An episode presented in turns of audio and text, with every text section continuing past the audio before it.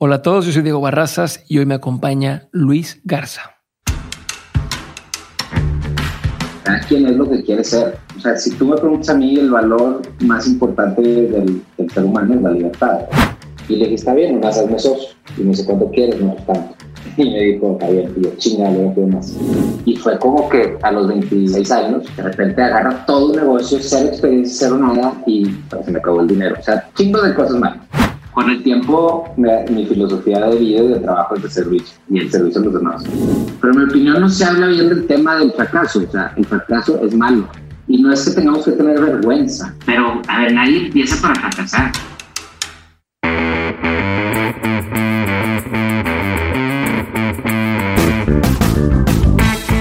Bienvenidos todos a un nuevo episodio de Dementes, el programa en el que tengo conversaciones reales, prácticas y sin censura con las personas que salieron del camino tradicional para hacer realidad sus proyectos y se han convertido en una referencia para la industria. En el episodio de hoy platiqué con Luis Garza. Luis es emprendedor y empresario, es fundador y CEO de Kinedu, una plataforma digital y una app con actividades que impulsan el desarrollo de los bebés y que acompañan el crecimiento de los niños de 0 a 4 años. Hoy el app cuenta con más de 7 millones de padres que son usuarios. Luis también es fundador de Advenio, que promueve el desarrollo integral de la primera infancia y también es miembro del comité de inversiones de Jaguar Ventures y es emprendedor de alto impacto en Endeavor por llevar sus negocios a scale-ups exitosos. En este episodio Luis me cuenta cómo ha ido creciendo Kinedo y sus demás proyectos, así que si te dedicas a emprender, tienes un negocio, tienes equipos con los que trabajas, tienes una empresa que quieres llevar mucho más lejos, este es un episodio que te va a gustar. Espero que lo disfrutes y te dejo en mi conversación con Luis Garza.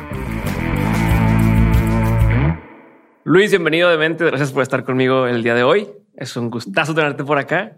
Y espero mantenerte enfocado durante todo este, este espacio, porque ya me dijiste, güey. A ver, eh, dale. Sí, la primera pregunta y es la más difícil de todas que, te voy a hacer es, eh, ¿cuál es tu relación con Shakira, güey? Ah, Recuerdo por ahí que, hace tiempo, ¿no? Shakira es un sueño frustrado. Este, no en el sentido que todo el mundo está pensando ahorita. Eh, Shakira, Shakira Mira, fue mi primer concierto de música en Monterrey en el noventa y tantos. Este, pero Shakira, más que eso, eso no tiene que ver. Música Shakira, no te quiero decir que me da igual o no, la, la, disfruto como cualquiera. Y, y, creo que respeto mucho a Shakira como artista y, para, y creo que el Super Bowl de hace un año es el ejemplo perfecto. O sea, lo que hizo Shakira en el Super Bowl, cantó, bailó, tocó batería, tocó guitarra, ¿qué más quieres que haga? O sea, persona de espectáculo. Pero Shakira es una persona que ha estado ligada al mundo de, de, los niños desde hace mucho tiempo. Es una persona inteligente y ella ha liderado en Colombia muchos proyectos relacionados con primera infancia. a la hora que nosotros arrancamos Kinedu, ella acaba de ser mamá. Entonces, tú pones en una misma persona a una mamá, a una celebridad, a una persona que entiende el tema y una persona que hace el tema de primera infancia. Eh, yo quería que Shakira fuera nuestra, pues, embajadora. Embajadora, accionista, spokesperson. Yo quería que fuera parte de. Este, y entonces empecé a, a buscar cómo llegar con Shakira y amigos de Colombia y total, luego di con, con Alejandro Santo Domingo, que es un, pues, es el equivalente de Slim en Colombia, yo creo. Este, Vi con él y, ese, y, pues, era un chavo de en los 40 años, habiendo maestría con amigos de amigos, así. Y él como que, yo le digo, ¿no? Yo no sé si le dijo no, pero pues no pasó nada. Y luego, por áreas del destino, me topé con el que era su manager financiero. Okay. Y a partir de ahí empezó una relación con su equipo de finanzas, él me puso en contacto con su con logística y luego la persona que está con ella, como su chief of staff que le maneja las redes sociales. Está. O sea, te fuiste metiendo así desde otro lado. Hasta y hasta ahí llegué, llegué con esta niña que se llama Nadine, que vive en Nueva York, que había vivido en Barcelona y pues va con Shakira y todo. Este, y me junté con Nadine un par de veces en Nueva York y no pasó nada. O sea, al final no se hizo. Y lo que, lo que me dijo el equipo de Shakira es, mira, Shakira tiene tantas cosas pro bono que no quiere meterse una cosa en negocio para que la gente piense que está haciendo las cosas pro bono por negocio. Y lo entendí y dije, ah, bueno, está bien, ya. Pero luego pasó COVID y el año pasado, eh, nosotros en Kinedo, cuando pasa COVID, decimos, oye, esto, hay muchas familias batallando, creo que Kinedo puede ayudar a las familias a tener algo que hacer eh, estos momentos de cuarentena, o sea, había historias de Italia. En particular, el primer país que nos despertó la antena fue en Italia, que nos empezaron a caer suscripciones y todo. Y dijimos, ¿saben qué? Vamos a abrir dinero gratis, por, no sabemos por cuánto, pero vamos a abrir gratis. Dijimos dos semanas, lo acabamos abriendo por seis semanas.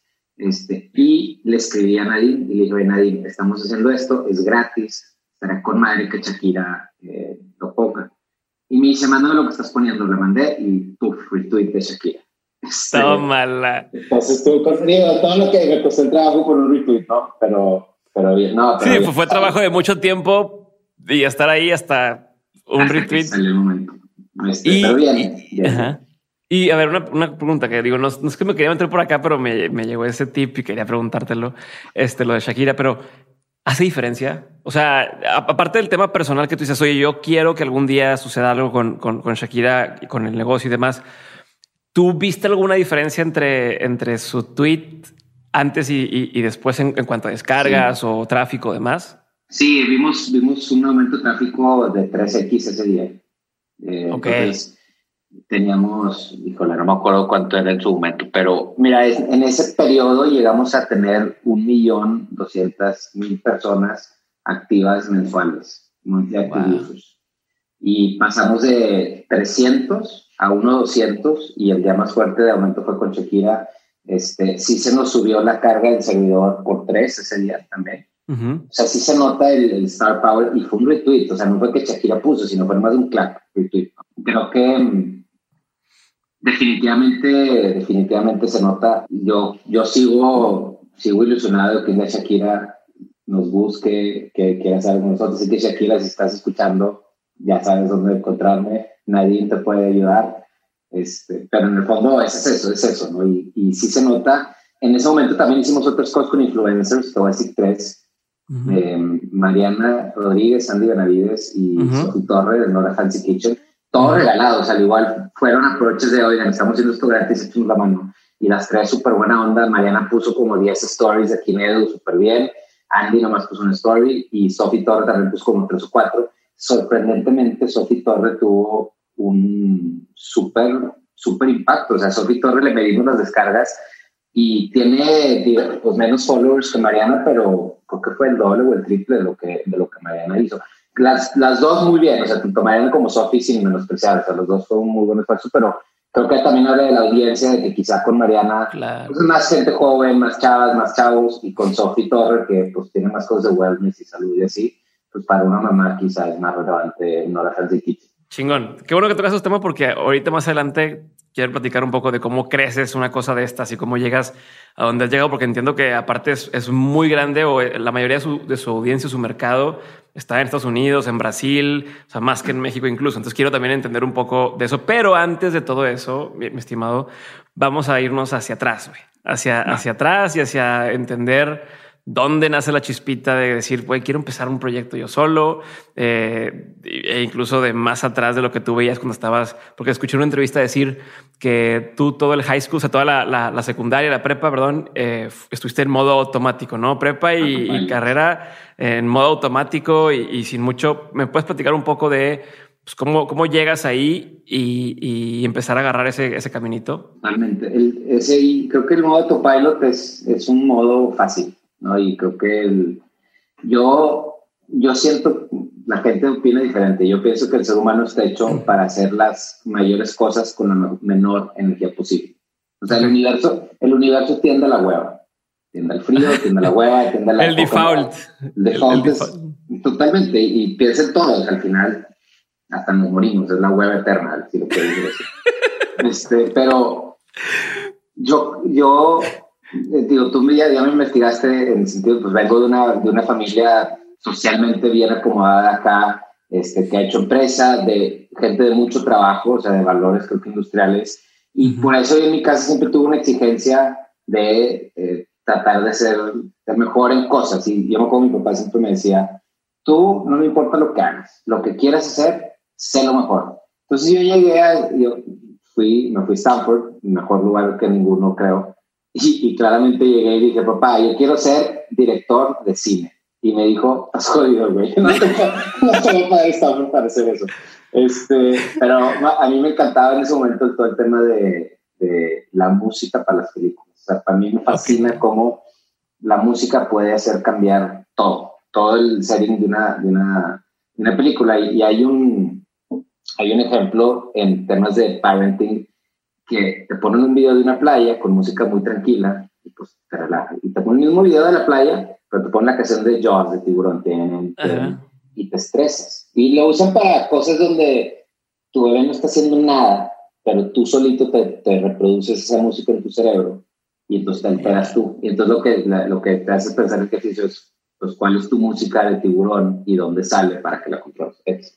El punto es, entonces me voy a Stanford, eh, me gusta mucho la música y yo busqué una carrera de ingeniería, la verdad que sea light, que fue ingeniería industrial, comparado con todas las ingenierías, pues es mucho más fácil. Y me metí a estudiar música como minor de música, porque siempre, como que siempre he sido la persona donde, ah, ok, te doy por tu lado, a mi familia, a lo que se espera de mí, pero ya hago lo mío, ya hago mi escuela de música. Traes tu evil plan ahí aparte. Sí, me quedo con mi pequeño castillito donde pongo mis barreras y nadie me, molesta. Este, entonces, pero, pero estuvo muy padre porque Stanford te permite aprender muchas cosas y llegas y, otra vez, al principio a lo mejor fue acostumbrarte, pero una vez que agarré el ritmo ya fue como que, ah, bueno, meto la clase, meto la clase, meto la clase y me graduó. Mi hermano grande se, se fue a terminar en Stanford y cuando se graduó, él quiso hacer consultoría. Y fue un pedo en mi casa porque también mi papá, que en ese momento era director general de Alfa, quería que trabajemos en Alfa nunca nos lo dijo así de que vente alfa, huevo, pero sí fue como, pues sería muy bueno y, entonces como que entre mi, hermano, mi hermano grande fue el trailblazer donde la consultoría dejó de ser un trabajo pinche a ser un trabajo que agrega mucho valor y que te educa muy bien y que te Entonces, cuando yo... Sí, porque ¿cuál era la, la, perspectiva de tu papá ante un consultor, por ejemplo, en ese entonces? Porque, digo, tu papá le tocó esa época donde, donde era trabajar, o sea, el, mayor valor yo creo era el, esfuerzo, el trabajo, el, el, pelártela, ¿no? Y... No, y consultoría no era un camino para él para llegar a un puesto de relevancia, ¿no? O sea, no, no vas a ser director general, no, no vas a seguir sus pasos de consultor.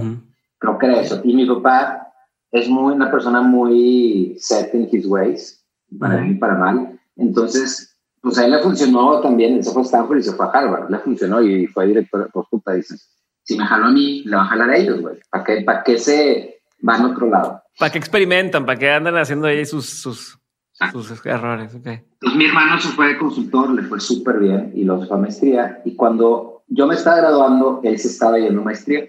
Y entonces yo hablé con él y él me dijo, sí, métete, aplica. Aplica a BSG. Éramos tres de Monterrey que aplicamos a BSG Monterrey. Eh, a, mí, a mí me, fue de los que me aceptaron mis, mis, dos amigos que nos aceptaron, la neta los fue con madre. Uno es director general de Nubank México ahorita, o sea, está rompiendo y el otro es director general de Kimco, sí, director de operaciones de Kimco, aquí en Monterrey.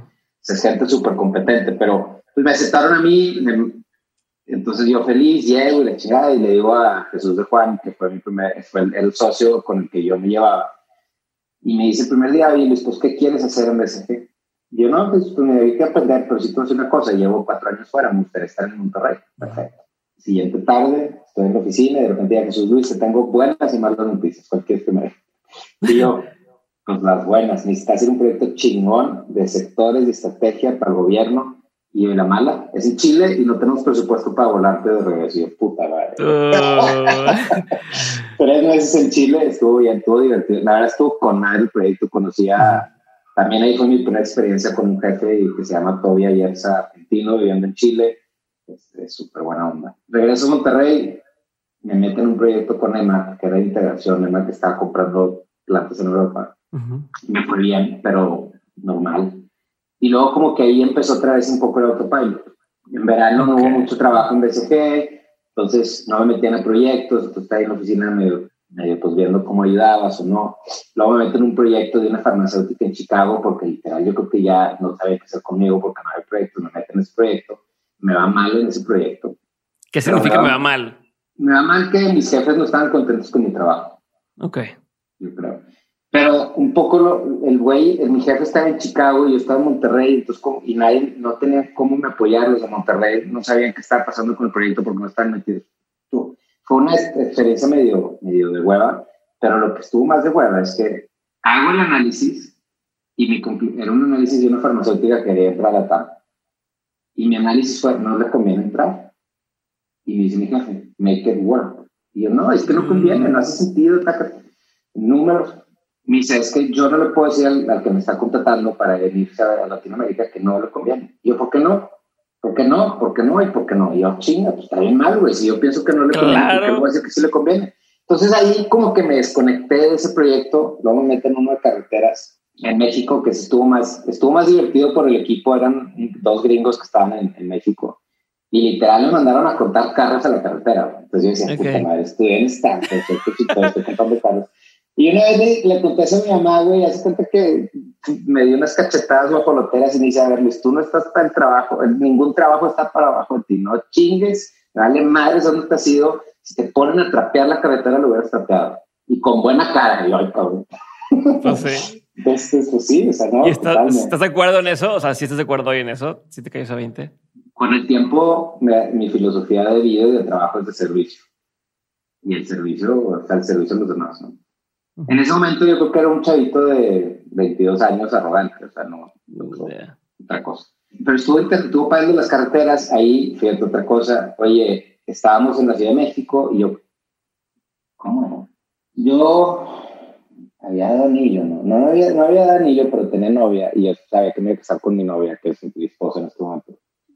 Y le dije, le dije a mi jefe, oye, hay un evento de mi, de mi, de mi novia, no sé qué, y me quiero Monterrey. Y me dice, oye, el miércoles. Y le dije, es el viernes, déjame volar el viernes en la tarde o en la mañana, o el jueves en la tarde, ¿no? Era, ya porque era jueves yo quería volar el jueves, en vez de volar el viernes. Y me dice, oye, ¿sabes qué? No, hay un chingo de trabajo, ¿no? Cállate. Y el jueves me rasqué los huevos todo el día, me acuerdo perfecto, ya había acabado mi parte, güey, les pregunté que si puedo ayudar. Y total, le digo el, el jueves, oye, güey, pues me he hecho un alto el día, güey, ¿qué onda? Me dice, no, pues que te necesitaba aquí por si hubiera salido trabajo. No mames. es, güey, o sea, pues ahí también me... Yo ya para ese entonces ya sabía que no quería ser consultor. O sea, yo ya... Lo que sí es que hice, hice, muy buena relación con Jesús de Juan, que luego es más importante hacia adelante porque se ha convertido en un pues, mentor, amigo, inversionista de todo tipo, ¿no? Entonces luego ahí me fue a maestría y en maestría es donde empezó la, lo interesante. Me casé en, en el verano de maestría pero en maestría... A ver, perdón, te voy a interrumpir ahí porque te, estás, haciendo muy rápido todavía. Quiero, quiero ver otras cosas atrás, güey. A ver, estuviste en, Stanford, ¿no? O sea, entonces partiendo de ahí, ¿qué, qué significa estar en, en, Stanford y tú querer hacer música o querer hacer el tema de, dirección de cine, eh, conocer ciertas personas? O sea, ¿qué impacto tuvo estar ahí para ti en ese momento y qué veías, güey? Digo, entiendo que estabas más chico. Era, no, o sea, eso es normal allá, no es normal aquí, pero es normal allá. Es una, lo, Stanford se considera una institución de liberal arts, sí. Este, no de ingeniería, liberal arts. Este, el moro de Stanford es The Winds of Freedom Blow. Entonces, también filosóficamente, pues es un espacio libre. Cada quien es lo que quiere ser. Y yo creo que eso, o sea, si tú me preguntas a mí el valor más importante del, ser humano es la libertad, o por lo menos la percepción de libertad. O sea, nosotros tenemos que sentir, es más importante la libertad que otras cosas. Yo creo que eso es lo, eso es lo, que, lo más importante. Al final, que si es música o si era pintura o si era literatura hispánica, eh, latinoamericana y todo. Tengo amigos que tomaron, aquí regios, que tomaron clases de literatura hispanoamericana y puras clases de Isabel Allende que yo decía, güey, qué hueva, ¿para qué quieres tomar la clase? Y más en. Este, eso es, lo que es. O sea, era, si era un, es un campo de verano, honestamente. Ok. Es un campo de verano. O sea, puedes hacer lo que quieres, tomando, siempre y cuando cumplas con los requisitos de graduarte. Y, y como internacional tienes el requisito de la visa. Entonces la visa te restringe a tomar cierto número de clases, más y menos. Entonces no, no puedes tirar hueva eterna eh, tienes que tomar al menos, creo que eran 8 o 12 créditos al, semestre. Pero fuera de eso, estás. Ok. Pero y estando ahí, ¿no te cambió la, forma de pensar en el sentido de decir, bueno, va, o sea, quiero hacer esta otra cosa o seguías perdido, güey? No, yo seguía perdido. Lo que sí me cambió es que me dio, me hizo un poco más liberal, me hizo bastante más liberal. O sea, yo vengo de familia súper católica, educado en el Instituto Irlandés de Monterrey, eh, por el padre Maciel y todo ese pedo, ¿no? Este, y maestría, y, maestría me hizo como que, digo, maestría no, la carrera me hizo, en tiempo en Stanford me hizo pensar, ¿Qué tipo de cosas? O sea, ¿qué, tipo de cosas hiciste? Ah, mira, yo pensaba A y después de estar ahí entendí que esto es B, güey, o, cambia. Yo nunca hubiera podido contar un chiste sobre los legionarios de Cristo porque eran un tema dogmático. Para mí los dogmas empezaron a desaparecer. Ok. Entonces, no sirvió que misa te... Mm, o sea, de hecho iba a misa, una vez fue una misa, güey, el peor error de mi vida. Pascua, sábado en la tarde dije, voy a misa el sábado para salir el pedo y luego ya no tengo que ir a misa el domingo de resurrección. Ajá. Me voy a la misa a las seis de la tarde, pero lo que nadie sabe es que las misas del sábado en la tarde duran como cinco horas, güey. Leen toda la Biblia, desde el Génesis hasta el final.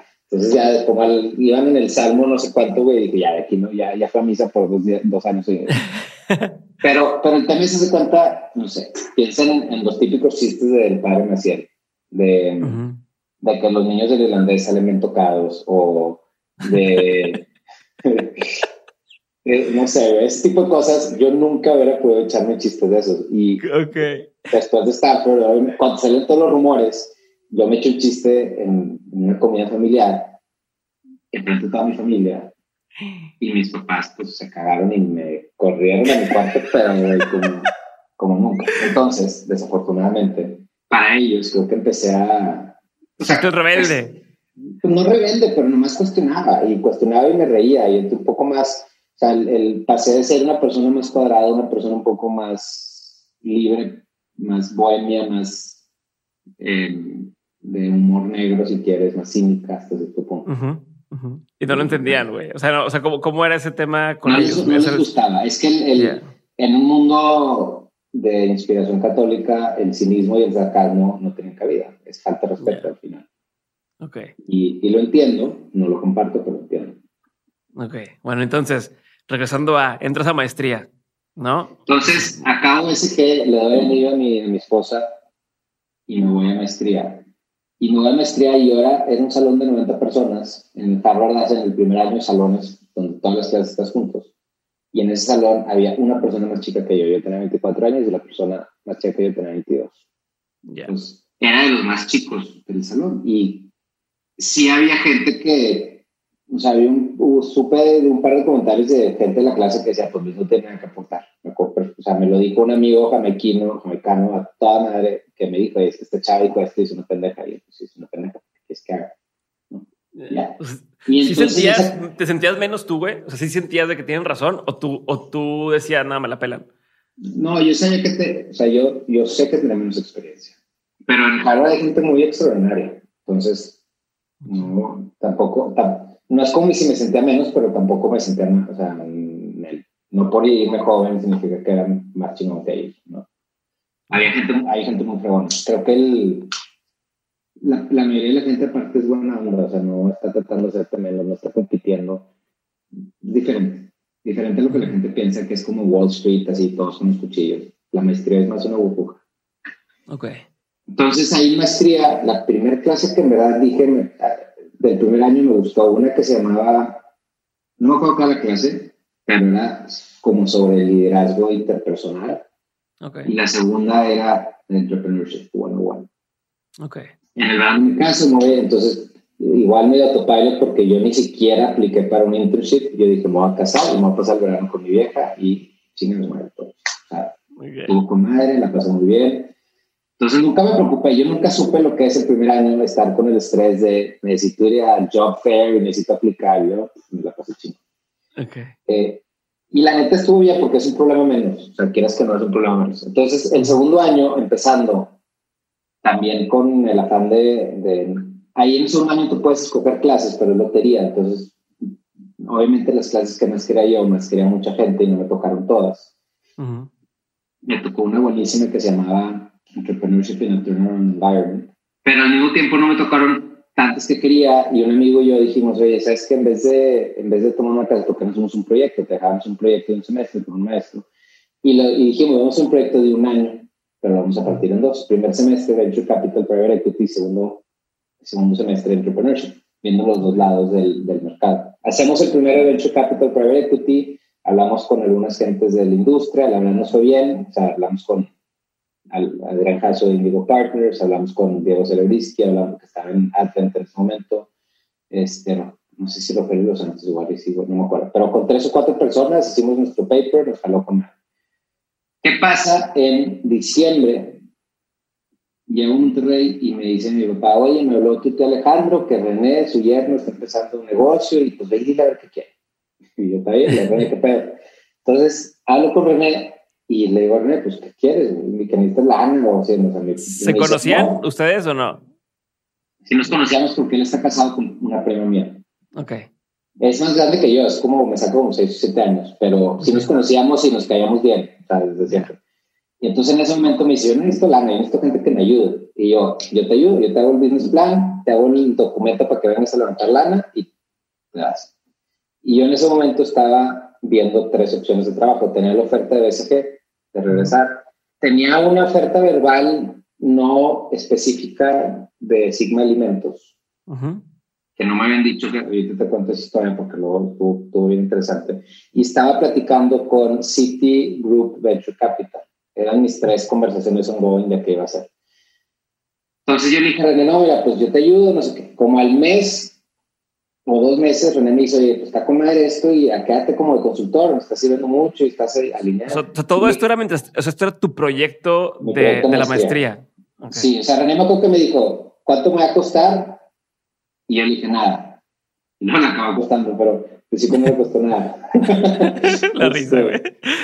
no, pues es que lo veía ti, pero entonces me dio, luego como a los dos meses, René tenía una idea súper chingona, pero, pero rápido se dio cuenta de que no iba a funcionar cuando le puso números, que es que quería hacerlo como base a la pirámide.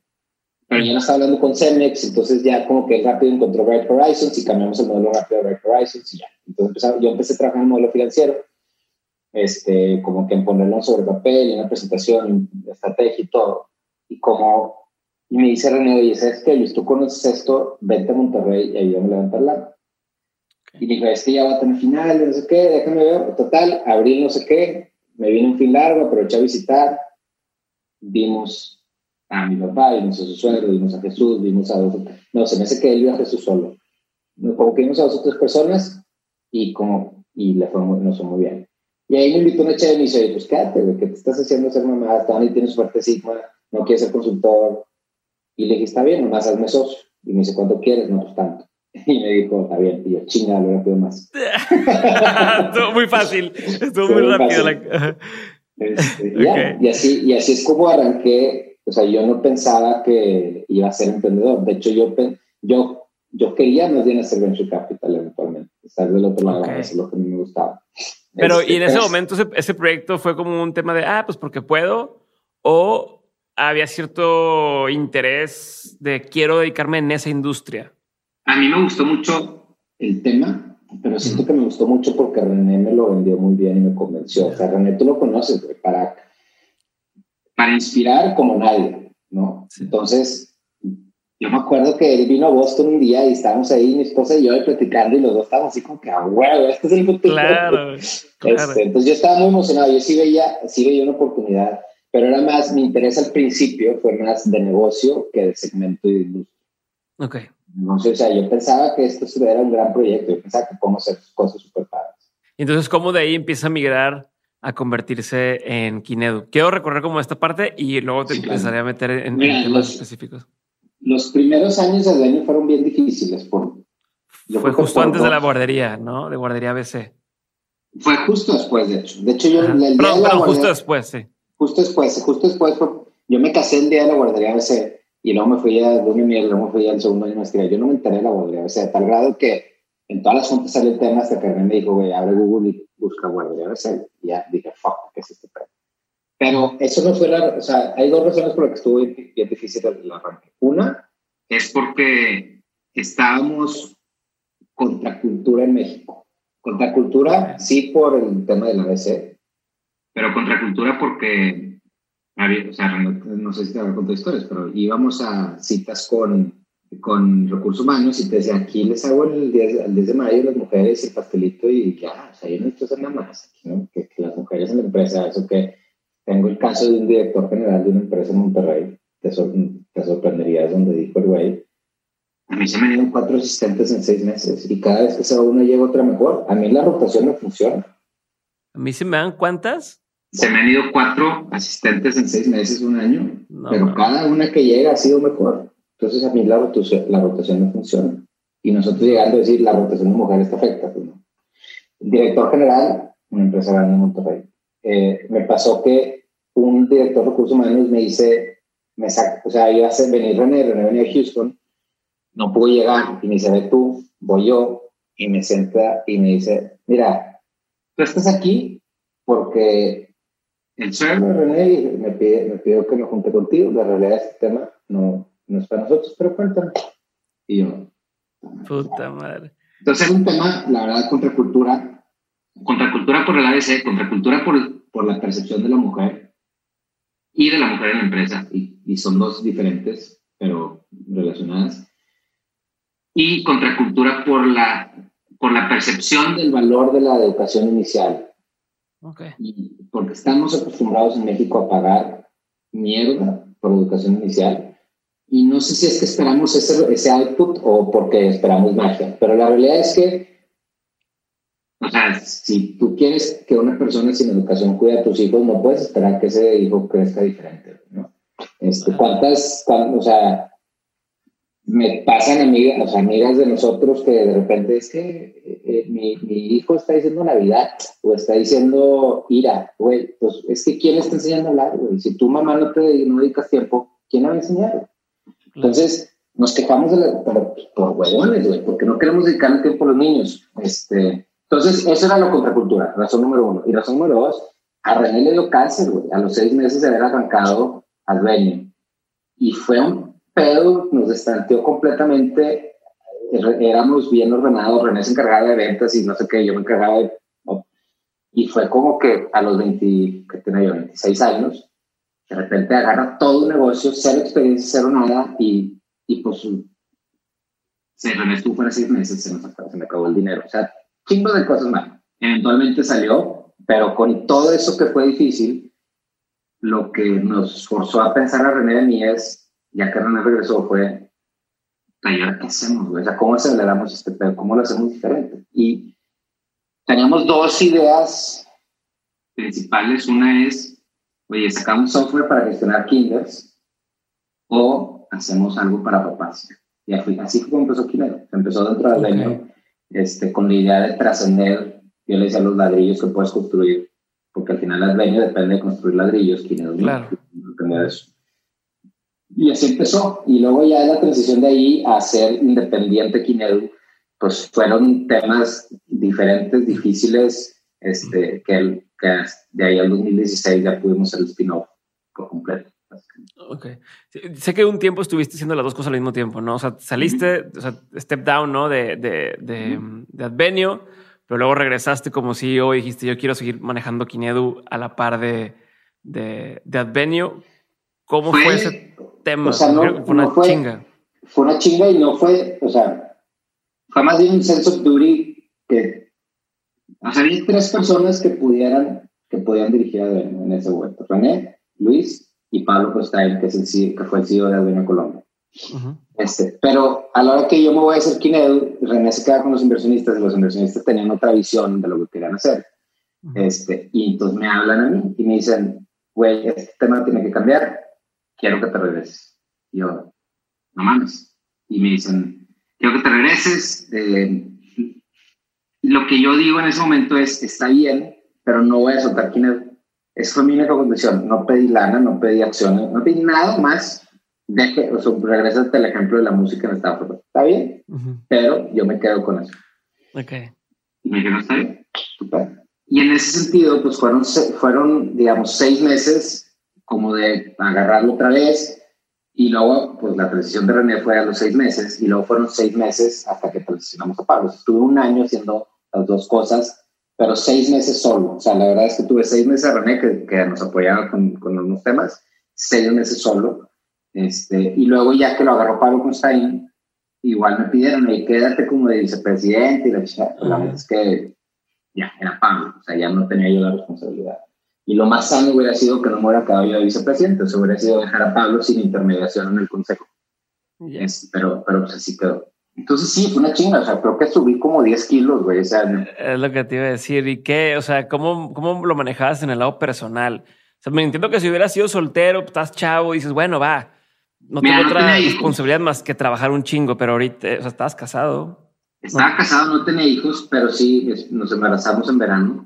Me fueron cuates, cuatas, dos mujeres. Y estuvo bien pinche porque aparte mi esposa tuvo un embarazo complicado, tuvo que estar en cama pues estuvo bien pesado. Yo me acuerdo perfecto que estaba en un, estaba en un, en un evento de, con la UR donde, donde lanzamos el centro para la primera infancia, el laboratorio para la primera infancia.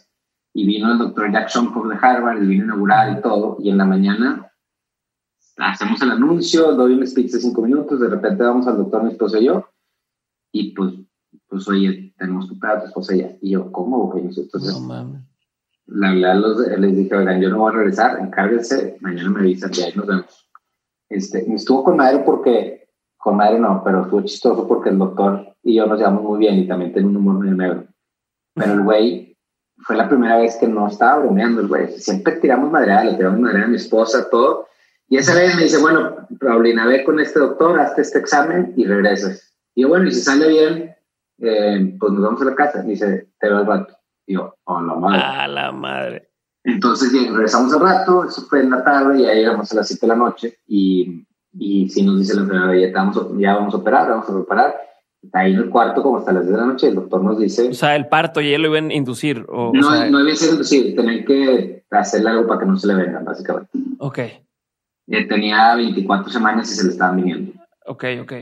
Entonces, lo, ahí nos dice, y nos dice el doctor, el doctor, mira, esto que les voy a hacer ni se meten en internet porque van a decirles que no lo hagan. Pero si no lo hago, van a perder el embarazo. Y si lo hago, a lo mejor también lo pierden, pero no les, o sea, así como dicen, no les queda de otra. Y nosotros así, güey, helados, sea, como que. Entonces ya se va, sale y, y, oye, todo salió bien. Un día en nuestra observación, yo me voy a McAllen, güey, porque tenía un viaje que pospuse para hacer esta operación. Este, pero voy a dejar este doctor y mi esposa y yo, no me dejes con el doctorcito, güey, por favor, creo que tú. Este, y ya, todo salió bien, gracias a Dios, pero digo, mi esposa estuvo horizontal tres semanas y luego ya nomás en reposo hasta el final del embarazo, que llegó hasta la semana 37, o sea, fue un exitazo eso. Este, pero sí, imagínate el mismo año, embarazo complicado, me quedé solo, salió René Deño, o sea, fue como un año muy estresante. ¿Y cómo lo manejaba? No lo manejaba, o sea, me estaba mal por todos lados. Ok. O sea, sí era nada más. todo el tiempo estabas en estrés total. Sí. Sí, no, no. No, no medito yo, no, hacía, no tenía tiempo de hacer ejercicio. O sea, de cuenta, fue un, fue un desastre. Pero, no fue un desastre porque todo salió bien, pero no quería ser un amigo en ese año, yo creo. Pero ¿cómo era un día normal para ti en ese entonces? Por ejemplo, o sea, ¿a qué hora empezabas? ¿A qué hora acababas? ¿Qué, qué, qué se veían tus, tus tareas? No, mira, no, no, es, o sea, mi, mi, modo de emprendimiento no es de all-nighters ni nada, pero sí era de pues 8 y media, 9 a 8, 8 y media. Lo que sí es que lo, una de las cosas que hice fue a los de quien les dije, a ustedes les voy a ver el viernes, es, su día. De lunes a jueves no me chinguen, no me, chinguen, no, me hablen. Así nada, no quiero saber nada. No quiero saber nada, a menos que haga usted tronando. Y dentro del venio había una chava, le dije a la chava, tú te vas a encargar de operar, o sea, tú te encargas de la operación y yo me encargo de vender no quiero saber nada de la operación, no quiero que me hables de que una maestra esté enojada, resuelve todos los pedos. Y caló muy bien, la verdad. O sea, la persona, esta chava se llama Carmen Cuadra y es una bala, una máquina. Y lo hizo súper bien. Pudimos vender, crecimos ventas, le dimos la vuelta a precio. O sea, hicimos las cosas que tenemos que hacer y caló bien. Em, pero sí fue muy marcar límites desde el principio y pues en esto de esto me voy a encargar, de esto no. Y esto tengo que conseguir a alguien que lo haga siento que es una manera muy, es una manera muy sana de gestionar, siempre y cuando tengas a la gente correcta. Si no tienes a la gente correcta, no, va a valer queso, ¿no? Vas a regresar y ya todo un desmadre. Pero cómo, cómo, hablando de eso, tuvo que pasar lo del embarazo para que hicieras esas decisiones o era tu estilo de eh, liderazgo, por así llamarlo, de decir, no, así es como debe de ser? Y, o sea, ¿qué te hizo pensar en... Definitivamente fue el tiempo de guerra. Fue, wartime manager, wartime manager, tiempo de guerra.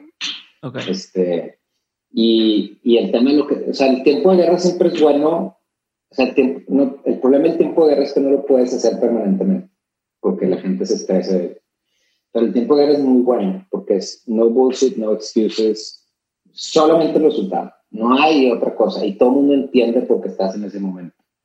Eh, y nos han pasado, o sea, me han pasado tiempos de guerra después, no por, o sea, el año pasado, eh, con COVID, de, de junio, julio y, y agosto, en Quinedo fue tiempo de guerra y fue toda la organización haciendo una cosa y así era, Y era, no importa, tiene que salir y, todo el mundo sabía y la atleta, todo el equipo se lució y sacamos un producto y todo, pero, pero fue tiempo de guerra. Fue, no nos importa nada más, vamos a hacer esto.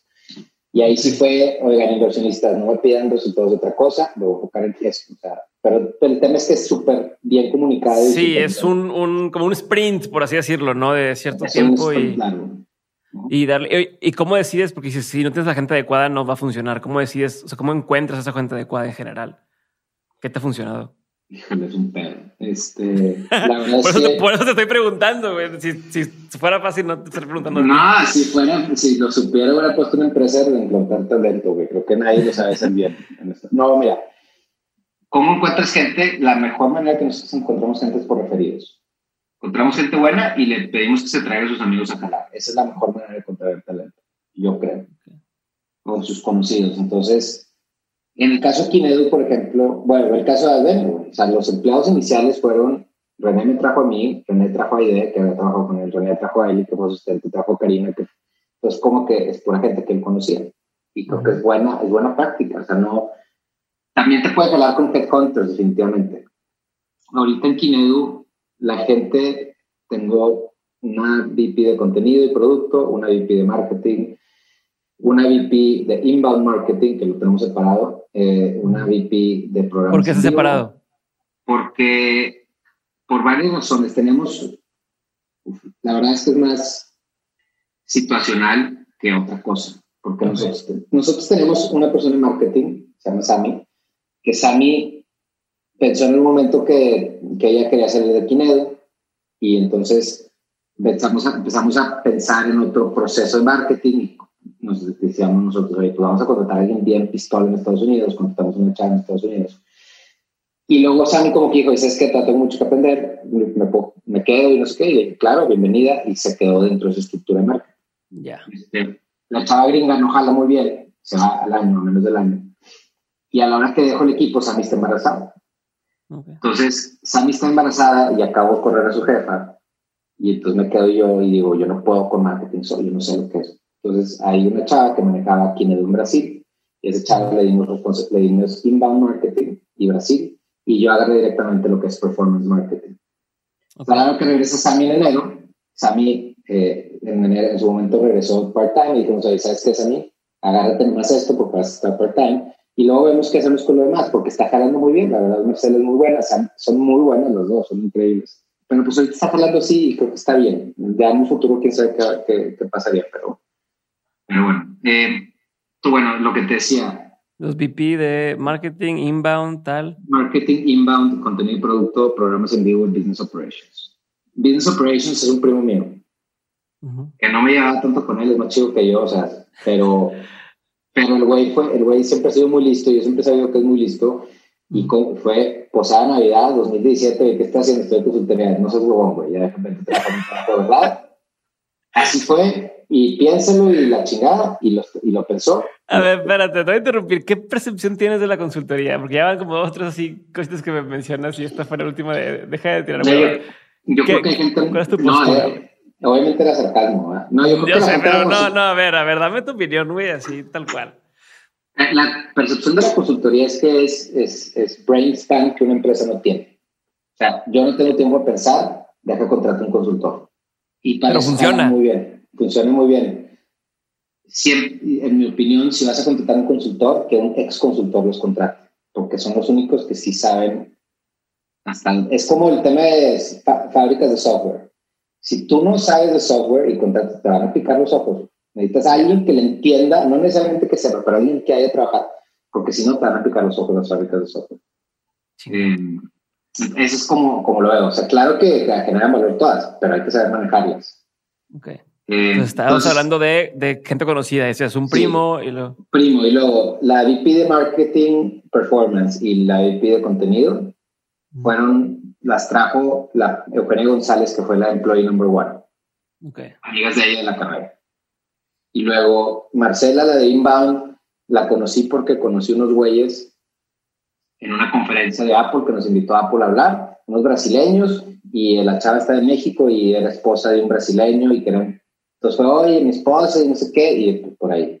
Y la DP de Life Programs, que entra en un mes, era una persona que llevamos desde Albenio platicando con ella, porque nos íbamos a llevar a Albenio a Perú y siempre no, y luego Quinado a Perú y siempre no, y todo era con el mismo grupo de Perú y es esta chava. Entonces es gente conocida al final. Ya. Entonces, por eso digo que creo que gente conocida y también le decimos a los chavos, oigan, tráiganse gente y tenemos un programa referidos que si alguien recomienda a alguien y se queda tres meses, le damos un iPad o el equivalente. Eh, entonces, te va a mandar, te va a mandar gente para. Mándame gente, te doy tu iPad. Eh, no, en el fondo, o sea, tú eres un programador, trabajaste bien en otra empresa con otro güey y te lo quieres el equipo y sabes que hacer buenas cosas, tráetelo. Me ahorras el headhunting fee. Está chingón esa, ese, ese tipo de cosas donde las aprendes, güey. Ese tipo de estrategias, de cosas donde, donde suceden. O sea, no hay, yo creo que no hay manual, más bien creo que es, estar viendo, la verdad, Twitter, güey, es una joya, salen tantas cosas y la, Twitter, Twitter, Medium, Clubhouse, todo es la necesidad de gente que nadie le hizo caso de chiquito de proyectar conocimiento, güey. Entonces, es, es una mina de oro, güey, porque al final hay gente que sabe muchas cosas que está que lo está proyectando al mundo y chingón, sea, bueno, mejor para todos los demás. Eh, entonces ahí sigo gente en Twitter, sigo, y pues de repente ponen cosas, y ponen cosas en LinkedIn de How to hire your first tech CEO. Pues chido, ahí déjame leer qué pedo. Este, no hay un, yo te digo, no hay un libro, pero si hubiera uno sería el de Netflix. Creo que Netflix tiene cosas bien padres de cultura. Nosotros en Kinedo usamos lo mismo, política de ellos de, pues, vacation days, no tenemos algo formal. Tenemos que hacerlo por ley y todo, pero en el fondo si te quieres ir, dile a tu jefe, si tienes tu trabajo hecho, vete, si no, ya tu laptop y acaba ya, o sea, y más ahorita en la pandemia, güey, pues la neta la gente está trabajando desde donde quiera. Y pues tenemos gente que su familia vivía en San Luis y se fue a San Luis porque le sale más barato ir con su familia que rentar de pan Monterrey. Entonces, las cosas han cambiado muchísimo en este último año y creo que deberían empezar a cambiar en las empresas, particularmente las grandes, que en startups es más fácil hacer las cosas diferentes. Creo que tiene mucho que ver con, no sé, se me perdió el pensamiento. Como es que decías ahorita de lo de las familias de, de, San Luis, que es más fácil este, vivir allá y tal, y dijiste, creo que tiene mucho que ver con. No, es, es estaba pensando en, según yo estaba pensando en las empresas y el tamaño de las empresas, y pues las empresas nuevas no tienen inercias anteriores. Que muchas cosas las hacemos por inercia, ¿no? Eh, pero en el fondo tiene mucho que ver con creatividad también, ¿no? Tengo un pedo, no contrato gente, ¿cómo le hago? Y es ponerte a pensar y sacar soluciones creativas. Y algunas las vas a ver en Twitter o en LinkedIn o en Medium, algunas en un libro de texto, algunas en una clase de maestría, pero en realidad es todo es un poco, un poquito de todo. Bueno, y, y como decías, hablando del tema de los empleados, así como están los buenos, ¿cómo sabes quién es malo? O sea, ¿cómo sabes en qué momento decirle bye? No, no somos empresas, no somos empresas que corramos a mucha gente, la verdad. En Quinado no hemos corrido a mucha gente. Hemos tomado decisiones por temas de presupuesto. O sea, no nos da, no nos dio el resultado y no podemos sostener esta estructura, lo hemos hecho. Y esas son decisiones frías y consideran el tema personal y nada. O sea, nomás no nos dio, donde corto, listo. Sí, o sea, se sí. Siempre creo que nos hemos tardado un poquito más en que la gente se vaya. La verdad es que luego también una cultura tan fuerte hace que la gente se siente incómoda, entonces sí, la gente se va cuando no es fit en la cultura. Y la gente que le hemos pedido que se vaya son más bien por temas de actitudes muy claras y muy marcadas. Eh, desde gente que le falta respeto a otra gente hasta gente que abusa de la cultura. Si te digo que el tema de trabajar donde quieras, tus horarios, etcétera, hay un supuesto que no te tengo que perseguir. Si te tengo que perseguir y tengo que perseguir seguido, no está jalando. Eso es. Entonces, son juicios de valor del, del manager de pues esta persona puede cambiar o no puede cambiar. Y prácticamente. Ok, oye, ahorita decías el tema de Sigma que iba a ser relevante más adelante. ¿Por qué? Ah, no, bueno, la historia de Sigma acaba, acaba en que seis meses después de que me graduó compran bares y el rol que me querían era para manejar la operación de bares en Estados Unidos. O sea, no la de bares, perdón, no era bares, era una planta en...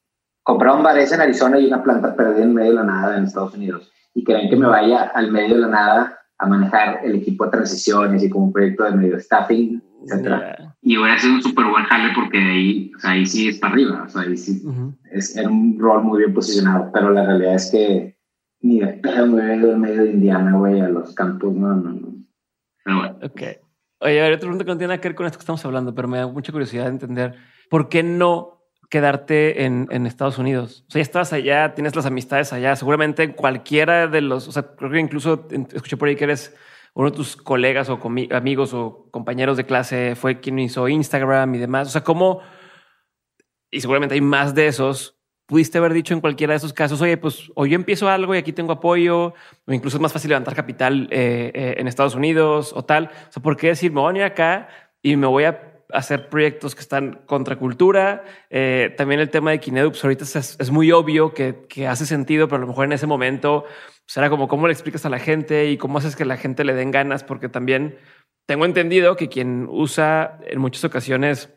Es una buena pregunta, mira, no, 2010 no había tantas oportunidades, no había tanto capital, o sea, estábamos saliendo de la crisis, pero fundamentalmente nunca hice el esfuerzo tampoco así que como te dije, nunca hice los job fairs y todo.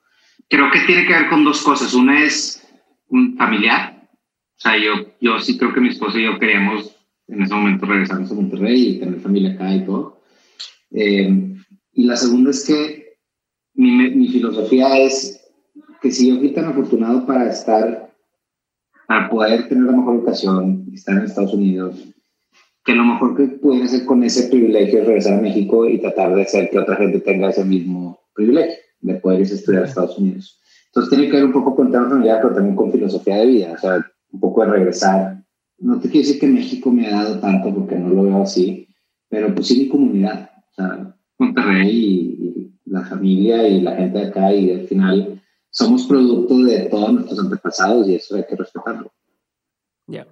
Oye, y entrando al tema de Kinedu, lo que, te quería preguntar es cómo le haces para, para que, o sea, cómo haces para que alguien decida usar tu aplicación, güey, y, e irlo creciendo? Porque también tengo esta percepción de, pues, es como las apps de ejercicio, ¿no? Sí, oye, pues sí, sí me enseña, pero hacerlo está de hueva, ¿no? Es como el, el, el, el tema. No sé si te, o sea, ¿cómo fuiste cambiando eso? ¿Cómo fuiste diciendo que la gente sí lo quisiera hacer?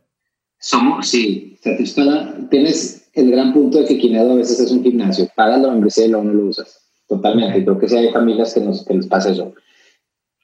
En realidad es que el, lo más importante para nosotros hoy es enamorar al papá de que tengo valor y que vale la pena comprarlo.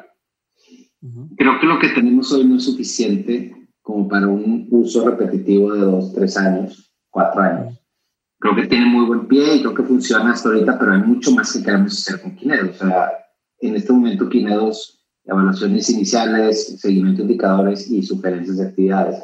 Todos nuestros videos de actividades son los mismos, son los mismos. Llevamos siete años produciendo el mismo tipo de video, la misma tipo de cosa.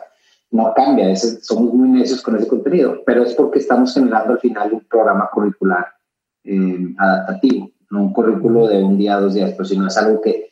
Entonces, hemos ido forjándolo y lo, que, lo único que nos falta para ese programa, para tener como lo básico, es los, las edades de 5 y 6 años.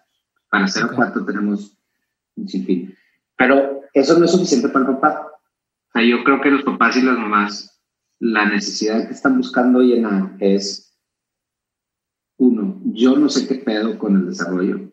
No sé si el niño está bien, no sé qué está pasando. Y dos, estoy muy ansioso y muy nervioso. Entonces, si bien darte ideas de cómo impulsar el desarrollo y darte indicadores y artículos para que tú puedas entender el desarrollo te ayuda, creo que falta un tema como un poco más de, un poco más social, de cómo a través de un grupo, a través de algo social te, te permito tranquilizarte un poco y sentirte arropada. Y del mismo tema creo que pudiéramos hacer algo, un acompañamiento, porque nuestra competencia al final son las abuelitas que le ayudan a la mamá. Pues, ¿cómo reemplazo ese, ese, ese vínculo? Ok, y ahorita hacia dónde lo quieres llevar. O sea, ¿qué, qué van, ¿por dónde van a empezar? ¿Qué siguientes pasos siguen con Quinedo? Nosotros seguimos, o sea, son dos cosas importantes. Una es seguir desarrollando esta base que tenemos, a lo que ya dije que destinado a hacerlo todavía más fuerte, más sólido, más chingón. Y la segunda parte es servicios y contenido diferenciado. Y si te fijas, la parte que ya estoy siendo muy explícito y vocal es que ya no es solo contenido, ya son servicios. A la hora que hablo de servicios, es hacia dónde llevo los servicios. Tenemos varias ideas. Ahorita lanzamos un programa en vivo de, que le llamamos Kinedo Academy.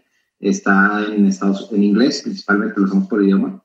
Eh, tenemos ahorita 30 papás inscritos, empezamos hace un mes, pero la idea es hacer grupos de 10. Primer mes hicimos 10, segundo mes hicimos 20, entonces llevamos 30 acumulados. Programa de tres meses, Parenting 101, todo lo que necesitas saber, nutrición, sueño, bienestar, estrés, ejercicio, todo lo que tengas que ver como papá, estamos a expertos de estos temas y son para los papás sesiones de dos, dos sesiones a la semana con expertos que te hablan sobre los temas que te interesan a ti, que tú les puedas preguntar y te damos herramientas de comunicación para que chatees con los expertos. Entonces es un programa en vivo, ya no es, digo, ahí ya no es solo contenido, es un servicio que te doy. Ya, chingón. A ver, ahora voy a entrar a temas de negocio, güey. Uno, ¿cómo creces? O sea, ¿cómo, ¿qué estrategias son las que mejor te ha funcionado para, para, para aumentar el número de usuarios, por ejemplo? Nosotros lo que más hemos hecho es paid marketing en Facebook, Facebook e Instagram. No soy sexy, pero la neta nos funciona y poco a poco hemos ido subiendo la base. Eh, es difícil pensar que podemos ir de, de 10 a 100 mil overnight con Facebook Ads no creo que se pueda, pero eh, subir la base poco a poco sí se ha podido todos los años. Lo otro que nos funciona muy bien en Brasil es el tema de, en Brasil, digo Brasil porque es donde lo hemos probado, que es el tema de como SEO, Search Engine Optimization. poner artículos, poner contenido eh, y ya estamos trayendo, o sea, para tu unidad, en Estados Unidos traemos un con tráfico orgánico de 25% y en Brasil está cerca del 40%. Entonces eso tiene que ver con referidos y tiene que ver con SEO, pero pues es un poco de la combinación de las dos.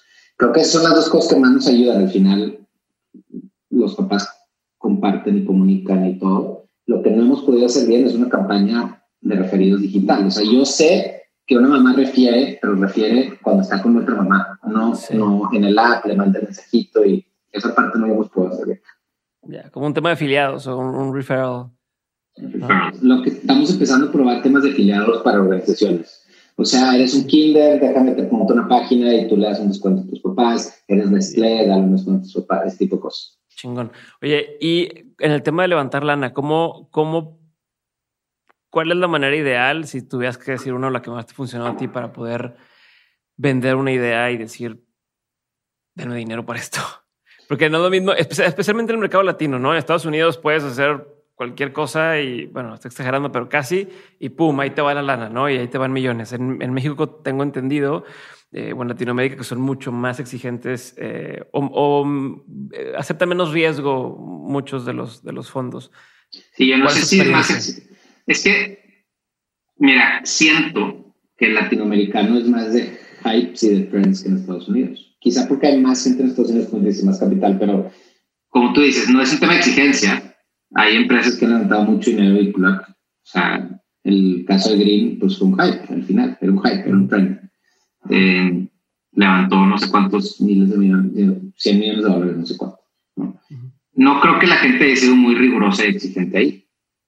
Yo creo que los emprendedores fueron muy hábiles en, hay un concepto que sale en Estados Unidos, bájalo en México, mételo la. No sé exactamente cuál fue su pitch, pero, pero crédito para ellos porque lo hicieron muy bien creo que, o sea, hay mucho contenido en internet sobre cómo levantar y todo el contenido jala y les digo por experiencia. Yo no soy muy bueno para levantar la capital, pero el tema de no levantar, o sea, las, los básicos, ¿no? No levantes lana cuando esté surgido de dinero.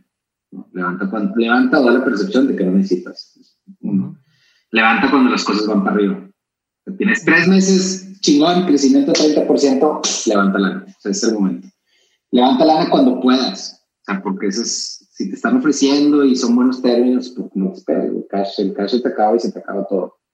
Eh, ya, o sea, eso, como que eso es lo, lo elemental. Luego, a la hora de, de, contar sobre tu concepto, yo creo que depende un poco de la etapa, pero lo que siempre jala es el mercado tiene que ser enorme, enorme, enorme. O sea, de hecho, tengo un, un amigo que está levantando lana y el tema que se está topando ahorita es, es un súper negocio, increíble pero el güey vende su mercado como si fuera más chico de lo que en verdad es. o creemos que es. Y nos acabamos de topar con un slide de otra persona que evaluó el mercado, no sé si 5 o 10 veces más grande que él.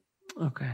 Y, y, pues le digo, o sea, lo que platicamos es, el pedo que tenemos es, es un super negocio, unit economics perfectos, profitable, creciendo 200% al año por los últimos tres años.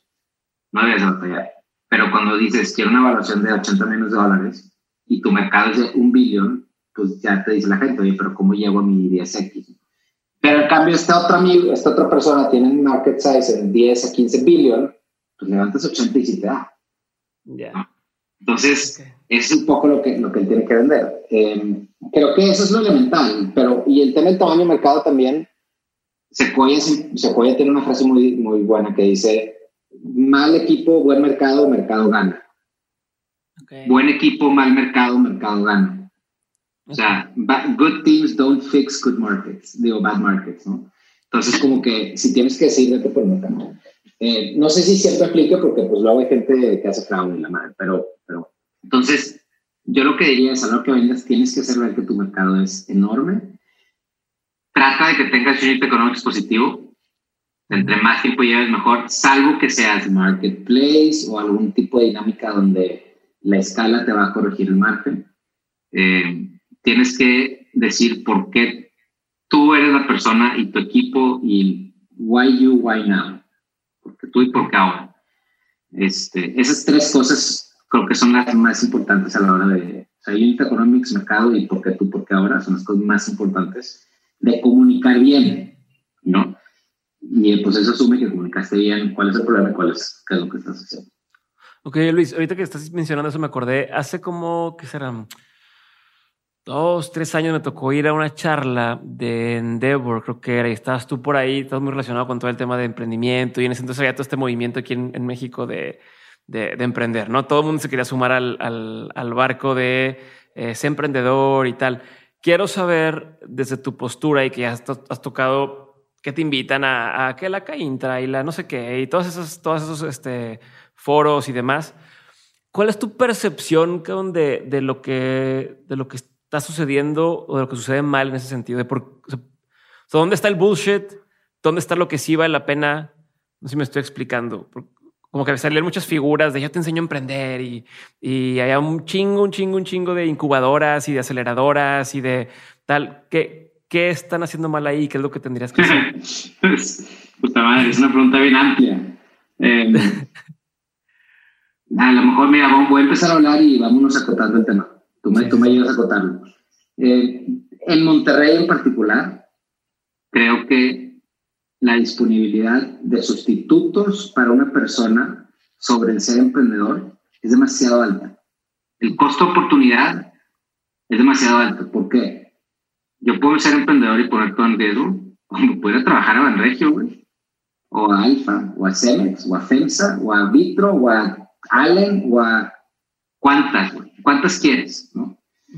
Entonces, tú eres un chavo de 36 años como yo, con tres hijas, puedo empezar de cero, no tengo lana, híjole, cabrón, está duro.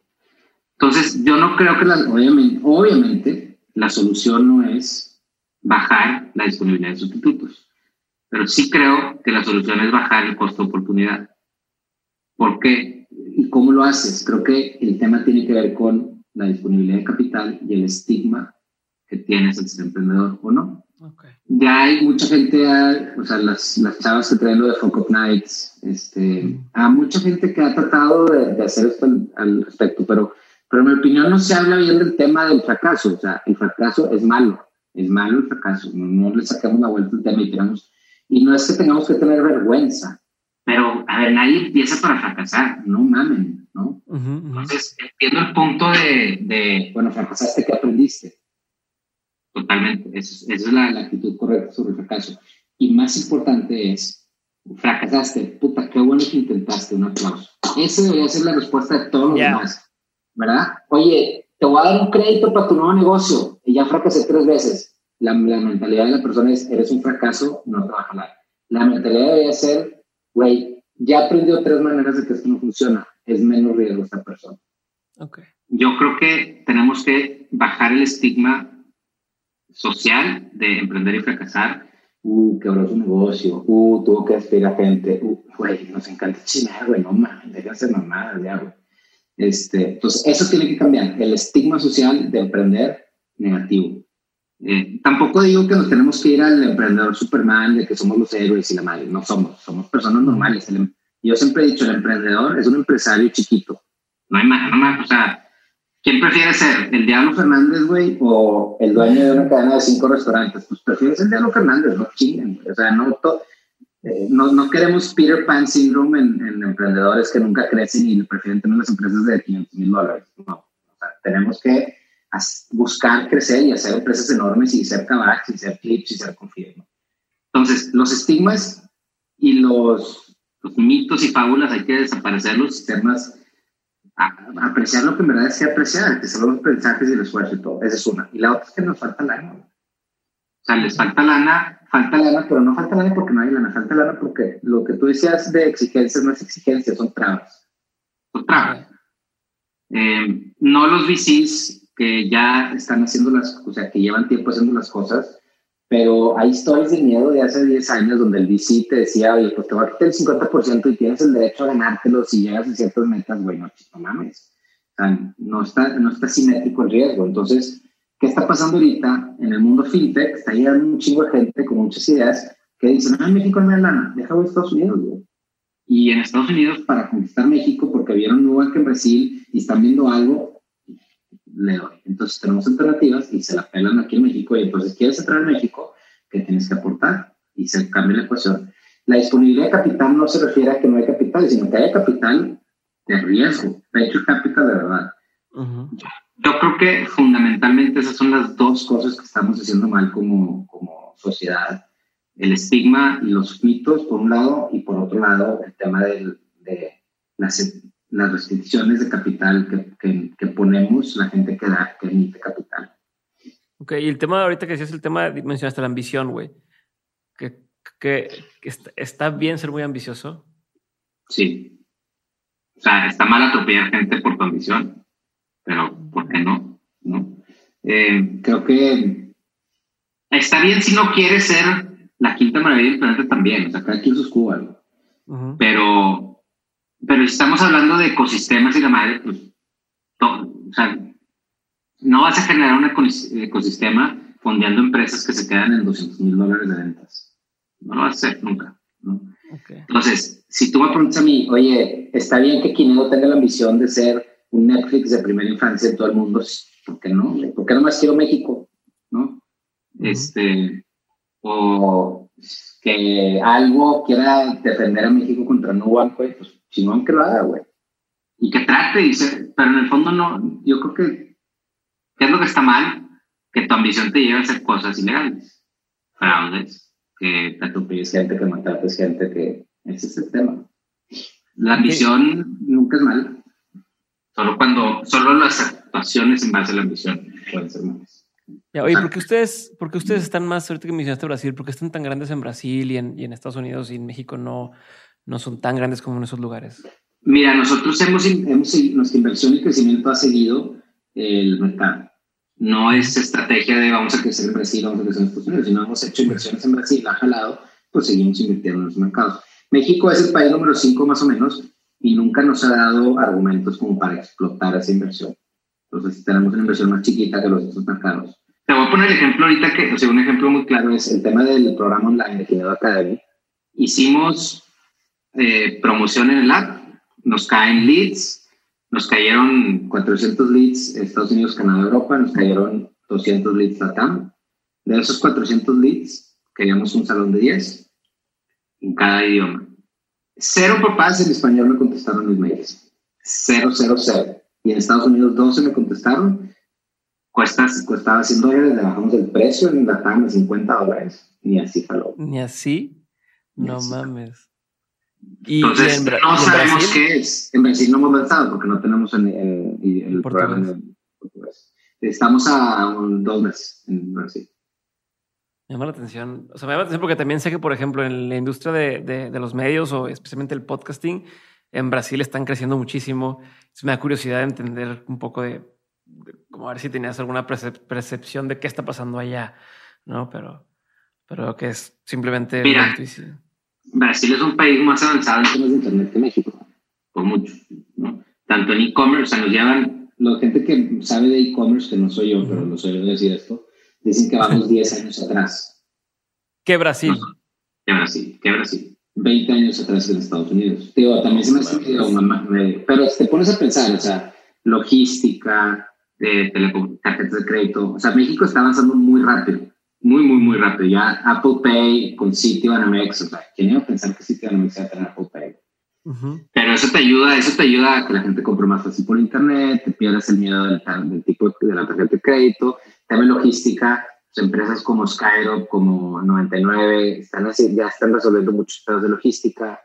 Ahí vamos, o sea, no, no vamos tan mal y creo que la pandemia forzó a, a esto. Hacerlo. Chingón. A ver, Luis, voy a pasar una serie de preguntas concretas, ¿ok? Eh, preguntas concretas, la respuesta pues, no tiene que serlo, contestas y avanzamos, ¿va? Pregunta uno, ¿cuál ha sido uno de los peores consejos que te han dado? De los peores consejos que me han dado es no trates de ser un héroe. Era una situación personal y el objetivo del consejo era, hay cosas que no puedes hacer, pero mi interpretación fue, ni trates. Creo que el, el tema de ni trates se me hace muy Solo te arrepientes de lo que no tratas, ese es el tema, ¿no? Entonces, está difícil porque ese consejo me dio como una intención y creo que fue más mi interpretación del consejo que la realidad del consejo, pero, pero ese es el consejo, ni trates. Y era un tema pues, bastante complicado, pero personal. ¿Uno de los mejores consejos que te han dado? te, puedo decir varios, porque no se me vienen a la los buenos. Mira, de los mejores, tenle pavor a los costos fijos, este, te va a salir el doble de caro y el doble de tiempo. Toma la misma energía manejar algo chico que algo grande. hablando de ambición.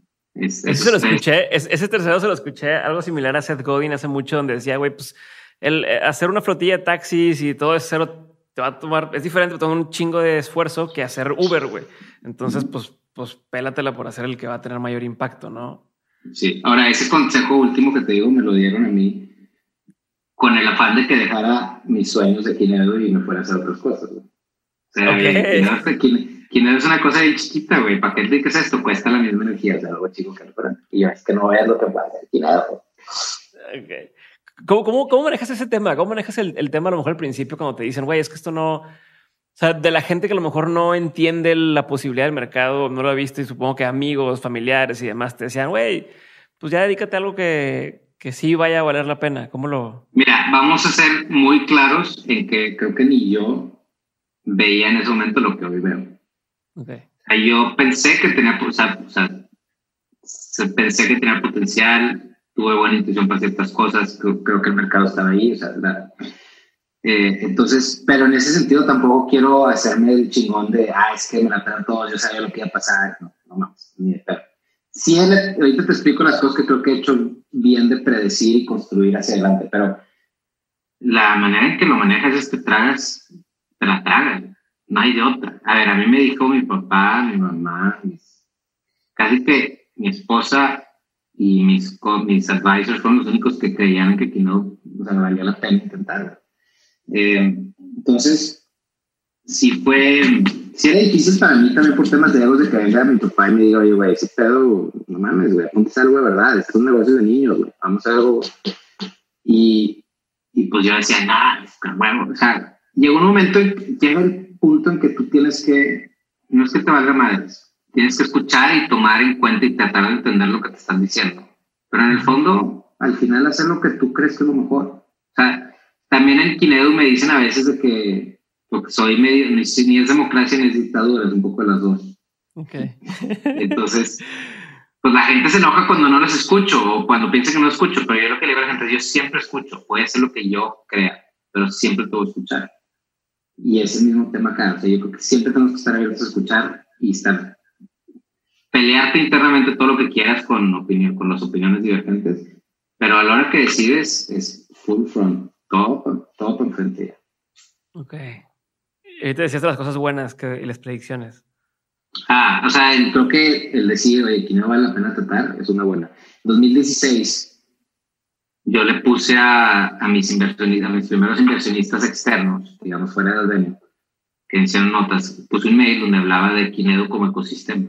Y hablaba de Kinedu para papás, Kinedu para maestras y para directores de centros, cómo lo estamos construyendo y nos íbamos a tardar. Yo juraba que en dos, tres años íbamos a estar, nos tardamos cuatro, pero está bien. Pero en ese momento, luego, 2017, 2018, la gente invertía por Kinedu papás. Lo demás les valía más.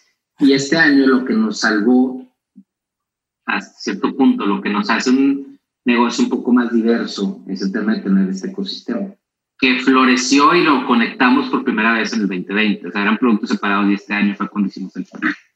Y la ventaja la bien y nos dio una plataforma para crecer con cosas diferentes y nuevas. Entonces, esa como visión de eres un app solamente para paso, eres un ecosistema, fue discusión. Muchos consejos de no fue discusión. Y yo siempre decía ecosistema, ecosistema, ecosistema. Y órale, ahora somos un ecosistema. Ok. Oye, y eso del, del ecosistema de compartirlo, ¿consideras que se debe hacer solamente para ciertos segmentos de personas o estarías abierto a, decir, ah, pues yo lo hubiera hecho como si fuera una cosa ahí en medium, ¿no? De quien quiera verlo, esto es el hacia dónde queremos llevar eh.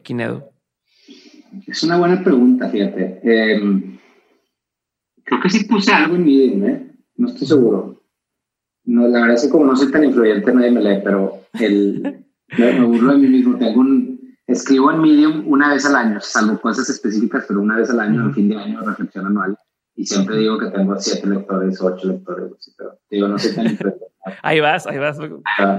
Eh, pero eh, es una cosa que estoy pensando, porque justo ahorita tenemos, tenemos un competidor que es imita cerquita, entonces sacamos algo y ya Este, entonces, en este momento, como que guardo un poco más. Ahora, bueno, es más, déjame te digo. Hay ciertas cosas que no, que no contaría de específicos, pero la realidad es que es lo que queremos que Kinedo sea. La referencia para cualquier persona interesada en primera infancia. Ese es el plan de Kinedo. Seas papá o seas maestro. Este, y ya te dije, y ya, mencioné aquí el plan, que es servicios y contenido diferenciado. ¿A quién? Pues ni modo que a payasos, güey, pues a maestros y papás. Entonces, ¿qué tipo de servicios? Ya podemos discutir más detalle qué tipo de cosas, pero van a ser digitales. No vamos a poner Kindle nosotros, ¿no? Entonces, pues, alguien pudiera como empezar a sospechar, oye, están haciendo clases en vivo, pues de las clases y la... Pues sí, güey, ya lo estamos haciendo. Eh, por ahí va. Pero sí lo publiqué. O sea, te pregunto porque sale también de repente. Yo tengo esa pregunta y quiero saber tú qué opinas. De, de repente decir, a ver, la gente conoce de Mentes y sabe esta cosita de Mentes, ¿no? Pero está la parte de la productora, está la parte de tal, está. Y a veces digo, me encantaría nada más ponerlo ahí para quien pregunte sepan, a ver, esto es el plan de dónde queremos llegar, esto es lo que queremos hacer hacia adelante. Y de repente digo, no, porque pues si digo todo eso, eh, justo dices, oye, el competidor se va a agarrar de ideas o no, pero también pueden llegar oportunidades. Entonces, Estoy ahora sí preguntándote, pero también para yo saber qué. qué sí, no, no, es, es, una buena pregunta. Yo creo que, lo que todo lo que es propósito, visión, tiene que estar muy claro y muy público. Yo creo que iniciativas específicas que si alguien no las hace son detrimento a ti, eso sí hay que protegerlo un poco más. Pero la realidad es que ninguna, o sea, las cosas que queremos hacer no siento que sean secreto ni que si alguien no las hace, hay espacio para todos. No va a pensar antes de regresar a las preguntas, tengo otra pregunta. Antes de regresar a las preguntas concretas, ahorita decías el tema de que casi no tienes seguidores, ¿no? Y algo que me llama la atención es que en este mundo del tema del emprendimiento y de los startups y demás, pues hasta cierto punto todos los CEOs o los, directores se han vuelto micro celebrities, ¿no? Incluso los, la gente de los fondos ya está esas como bromas en Twitter, ¿no? De, de si eres un, un VC, pues estás ahí tuiteando y a qué hora estás haciendo cosas. ¿Por qué te has mantenido eh, no tan en el ojo público? Es mi impresión, eh, ¿no? Como no, no te veo tan seguido dando charlas, haciendo tal, haciendo, eh, estando ahí en el lado cuando bien tienes toda la experiencia y toda la trayectoria para poder estarlo haciendo. Este, es una buena pregunta. Es, pues, no es, no es no adrede. O sea, si soy de bajo perfil, en general. Ahí, de aparte, cuando me invitan, no, no, luego no me quieren volver a invitar por las cosas que digo.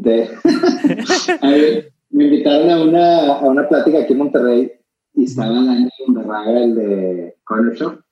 Y, güey, hace cuenta que yo le daba la contra a este güey. O sea, yo, malamente, si quieres, pero yo le daba la contra y le daba la contra. Estoy seguro que este chavo, por, o sea, se ha pensado de que quién es este idiota, güey, que nomás, digo, haz de cuenta, no sé una cosa total, de que, oye, ¿cómo contratas gente? No, pues en Corner Shop contratamos gente así, así, así. Y yo, no, pues esa manera de mejorar aguas, aguas.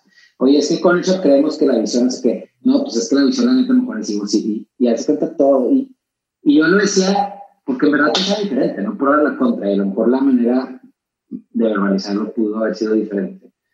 Y nada contra él. Pero sí al final me quedé con chinga, este güey seguro se quedó con pinche Luis la traía contra mí.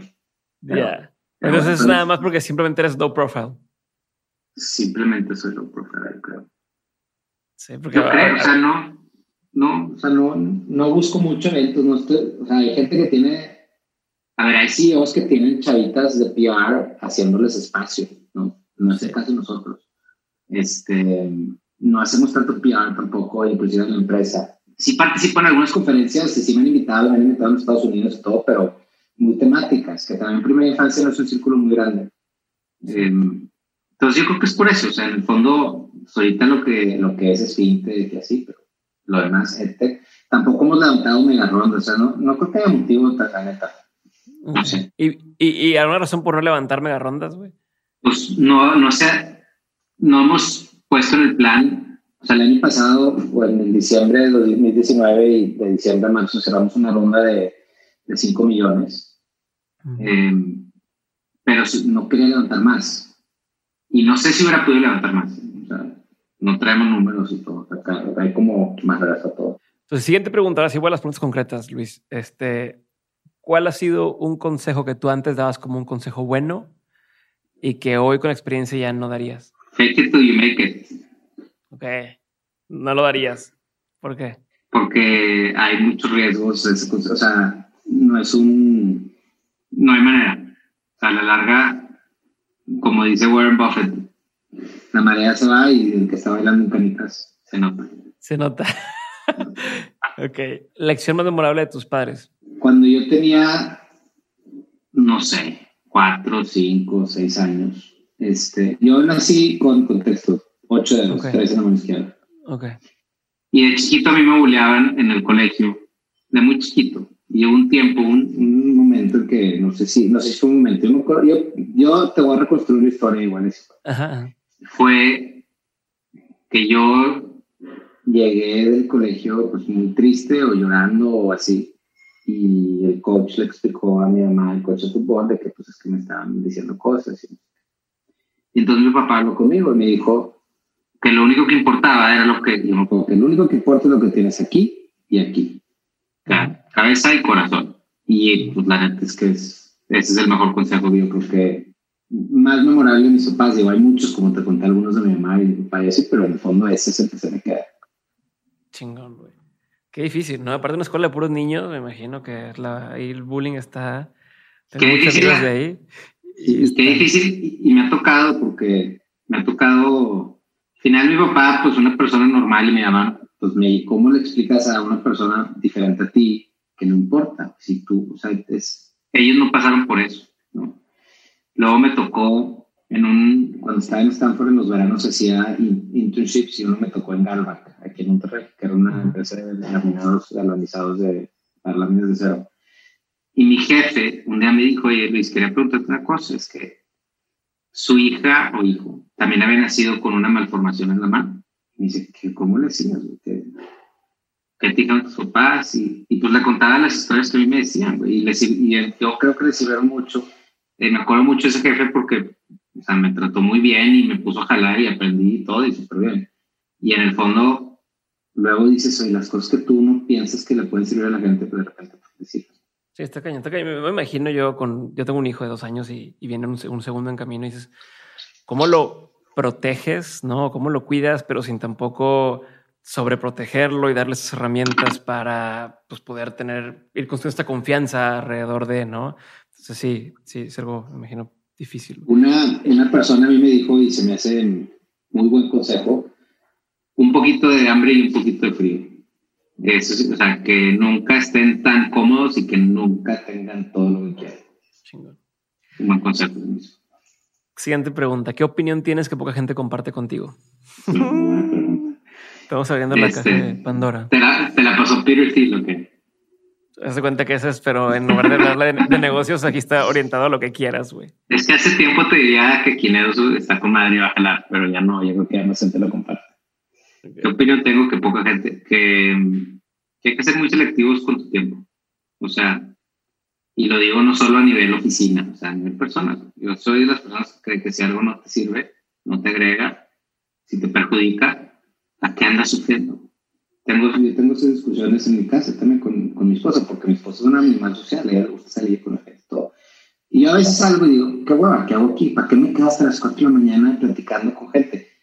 Porque la neta te puedes quedar hasta la una y media de la, mañana, igual te diviertes, luego son dos horas extras que estás pedo hablando pura pendejada. Y yo digo, vámonos, güey, ¿qué estamos haciendo aquí? Entonces, no sé si me he vuelto más Grinch, creo que ella me dice que soy más Grinch, pero la realidad es que yo sí creo que la clave del éxito es el seleccionar muy bien tu vida y lo que haces. Y creo que mucha gente te diría, hay que probar de todo.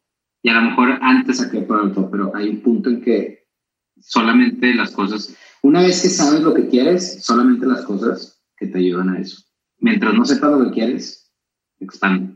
¿Cómo, ¿Y cómo, cómo dices que no? O sea, porque también me pasa a mí. Yo soy de los que me gusta que me inviten a bodas, ¿no? Y mi esposa ¿A ti no te gusta que te inviten a bodas? No, y mi esposa es, es que es el compromiso, ¿no? Y hay que ir y, y, y, tal.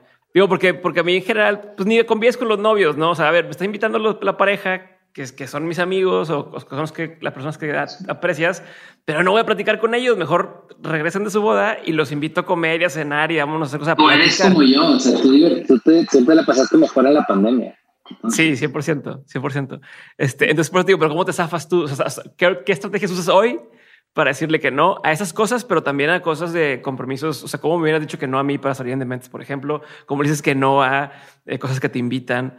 Eh, es, es un arte, es un arte decir que no sin insultar a la gente, porque creo que las bodas es más fácil, ya después de mucho tiempo de bodas, porque están invitando a 500 personas, 200, o sea, si es una boda de 20 personas, sí, no mames, o sea. Claro, claro. Pero si están invitando a 500, 1000 personas, luego de mil, ¿qué más da? O sea, honestamente, es más, te mando un regalo más chingón. Okay. Voy a mí sí te saludo, o sea, este, dices que no porque no puedes. O sea, bodas con la wedding planner te quitas de responsabilidad.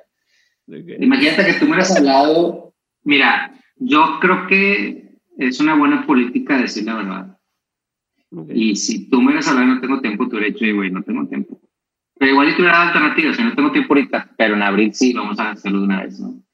y creo que siempre es eso, güey, porque el tema es un tema de prioridades y que tanto le tienes que dedicar. Yo sí es, oye, mi amor, vámonos, güey, ya son las dos de la mañana, ya me quiero dormir, güey, a mí en casa, y, y, pues ahí te lo discutes si quieres o no.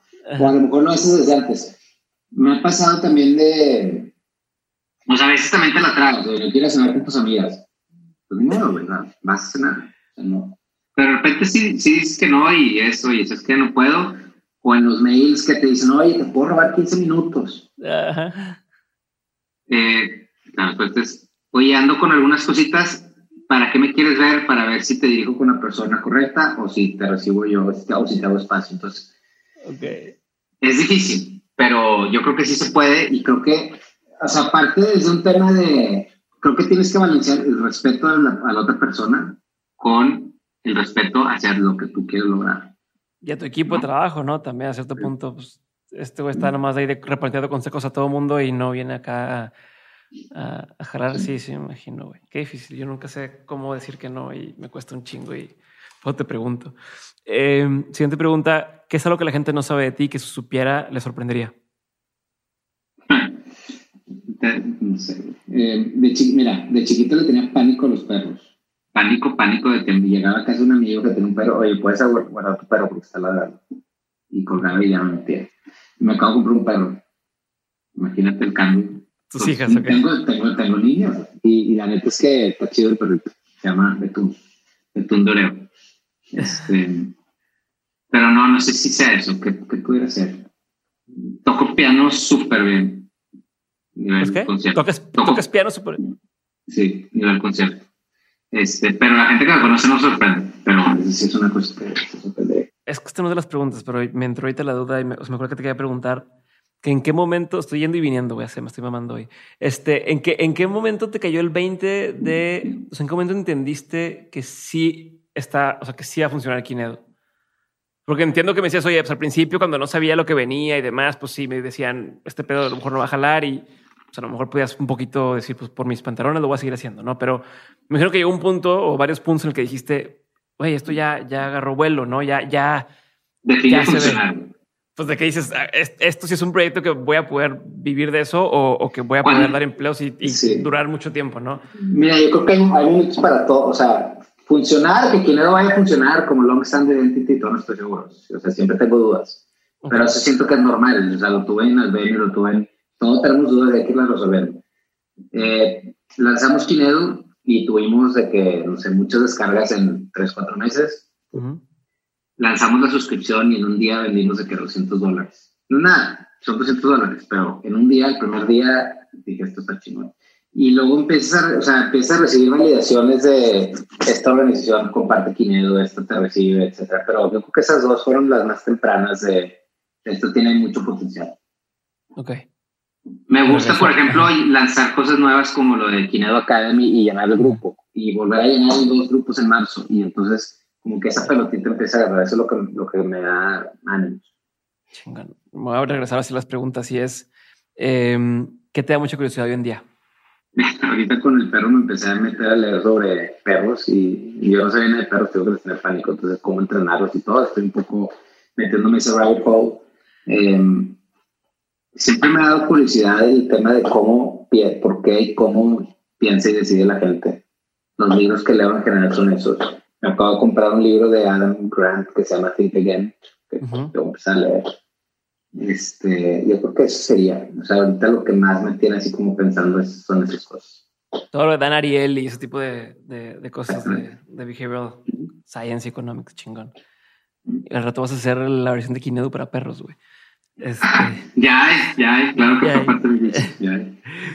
Oye, eh, libro, película, serie, documental que marcó un antes y un después en tu vida. Mira, hablando de, de maneras de... En maestría leí un libro de, que se llama How We Decide, de Jonah Lehrer, que es sobre behavioral, etcétera, que eso fue como que abrió la, la puerta. Ese libro me, me fascinó, se me hace muy, muy bueno el libro. El de Ben Horowitz, Hard Things, está muy bueno ese libro. ese libro fue como la visualización, si quieres, de, de, todo lo que vives como emprendedor. Está muy bueno. Acabo de leer el libro de, de Bob Iger, de Ride of a Lifetime, que está espectacular, o sea, mi héroe Bob Iger. Este, y lo que hizo con Disney. Eh, esos son los, yo creo que tres libros, tres libros que, que me, se me quedan marcados. En películas, no, no que tenga ninguna película así que haya definido. Me encanta, o sea, pensando en lo que te decía sobre carrera y filmografía y todo eso, el tema del Señor de los Anillos y la música del Señor de los Anillos está impactante, güey. O sea, paisajes, música, esas películas están muy cañón. Más allá de si te gusta la fantasía o no, o sea, toda la visualización y toda la, la música está con madre. Y yo creo que es, sí. Documental, pues no, no he visto ningún, o sea, documental son, son entretenimiento más que todo. Hoy, ¿cómo le haces para que no te pase lo que te pasó hace unos años de subir 10 kilos, o sea, estrés, saturado? ¿Tienes rutinas, tienes herramientas, tienes cosas que haces para recargar pilas? Tengo hijas que son, son lo mejor del mundo para cargar pilas. Eh, me tomo más viajes, o sea, aunque sea un fin de semana, pero a cualquier lado. Y tengo una pelotón en mi casa, güey. Okay. Entonces me divierto con la pelota. Lo que yo quería, pero no tengo dónde poner, es una banca con una barra y pesas, pero no hay dónde poner en mi casa, entonces no puedo, porque no he ido al gimnasio en un año. O sea, desde la pandemia no me ido al gimnasio. Está, esta nueva, ¿has visto la que, la que es como un cuadro que va en la pared, güey? Pero no es lo mismo. Pero sé que no, es lo mismo, pero pues, si no hay espacio, si no hay dónde, pues igual y... es que para eso hago la... comprar, comprar un Rogue Quise comprar el, el, el, de este Rogue con el de este, y, no tenían eh, en, en, stock, güey. Tengo una barra en mi baño, así una barrita así para, para, hacer barros, pero no, ya no la uso, ya me dio huevo. O sea, en el fondo es bien diferente. O sea, las pesas al final el mindset de una barra con pesas es diferente. Ahí tengo la barra, déjame la doy, güey. Porque para el caso hago lagartijas, pero no hago lagartijas, ¿por qué? Por huevón, pues, se me dio. Sí. sí, no, a mí me pasa eso mismo, que ves, ves, que le estás subiendo peso y le vas poniendo más peso y vas pudiendo y se siente chingón y nomás hacer ahí no motiva, güey. Eh, a ver, es última pregunta, eh, Luis. Última pregunta. Eh, gracias por tu tiempo, güey. De todo lo que has vivido en lo personal y en lo laboral, has tenido un montón de aprendizajes. Si tuvieras que quedarte con tres aprendizajes que quisieras tener siempre presentes, ¿cuáles serían? Siempre trata. Ese es uno. Creo que el segundo es, no sé cómo lo pondré en español, be kind. O sea, trata bien a la gente, siempre, también. Esas dos son importantes. Y la tercera es, o sea, tú eres lo que te cuentas a ti mismo. Y eso lo digo porque al final, o sea, si te borran tus memorias, no serías tú porque tus memorias te ayudan a tomar decisiones y entonces la manera en que tú interpretas tus memorias es, te define a ti mismo, o sea, te definen tus propias acciones. Pero entonces al final es, es eso, o sea, solamente eres lo que te cuentas y si tú puedes contarte la historia que te permite X o Y cosa, pues eso es lo importante. Por eso te digo que tener en mente siempre todo lo que te cuentas, siempre ser amable con la gente y siempre intentar porque sean tres aprendizajes o tres cosas que, que vale la pena mantener.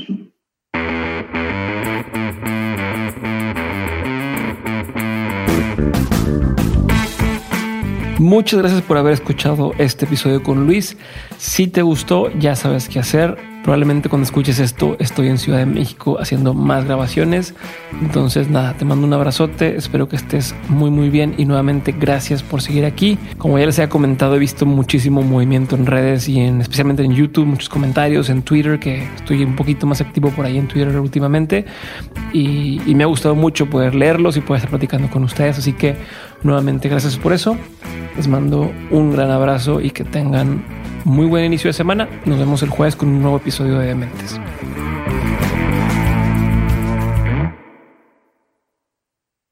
Hello, it is Ryan, and I was on a flight the other day playing one of my favorite social spin slot games on chumbacasino.com. I looked over the person sitting next to me, and you know what they were doing? They were also playing Chumba Casino. Coincidence? I think not. Everybody's loving having fun with it. Chumba Casino is home to hundreds of casino style games that you can play for free anytime, anywhere, even at 30,000 feet. So sign up now at chumbacasino.com to claim your free welcome bonus. That's chumbacasino.com and live the Chumba life. No purchase necessary. DTW, void, were prohibited by law. See terms and conditions 18 plus.